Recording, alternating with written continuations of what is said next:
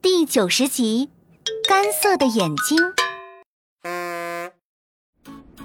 科科和安安发现这几天康康总跟孙小丸在一起，甚至一放学就没了他俩的身影。科科和安安都感到好奇。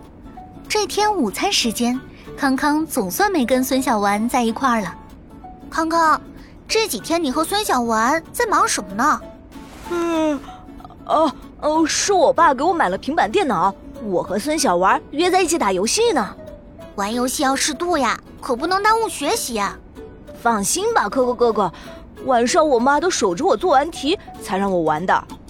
康康说完，伸了一个大大的懒腰，随后竟趴在饭桌上睡起了大觉。看见康康这副模样，可可和安安互相对视着，实在无奈。可没想到第二天再见到康康，他竟然不停的揉着眼睛，眨着眼。康康，你这是怎么了？不知道啊。从昨晚上开始，我就觉得眼睛特别干，而且总感觉有脏东西在里面。康康说着，又想去揉眼睛，可可赶紧拦了下来。康康，你的眼睛又生病了。安安和康康一听，都愣住了。这几天你的状态那么疲倦，一定是晚上玩电脑到很晚，对不对？康康脸变得红扑扑的，不好意思的低下了头。康康。晚上玩电子产品不仅会影响我们正常的睡眠作息，而且长时间的盯着屏幕是会让眼睛生病的。你说你的眼睛又干，又好像有脏东西在里面，这就是干眼症。干干眼症？没错，按字面意思理解，就是我们眼睛中的水分减少，让眼睛出现干涩、疲劳等症状。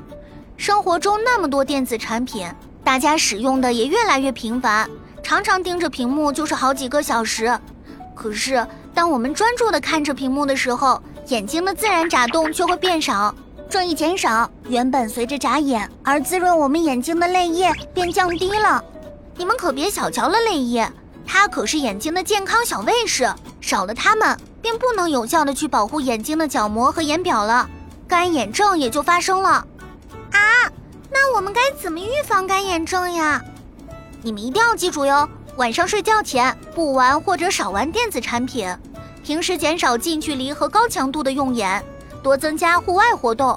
如果非得使用电子产品，记得看十五到二十分钟屏幕就休息眼睛，让眼睛换回自然眨眼的状态。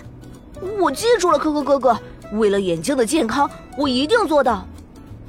电子产品的出现虽然丰富了我们的生活。但可别让它影响到大家的健康呀！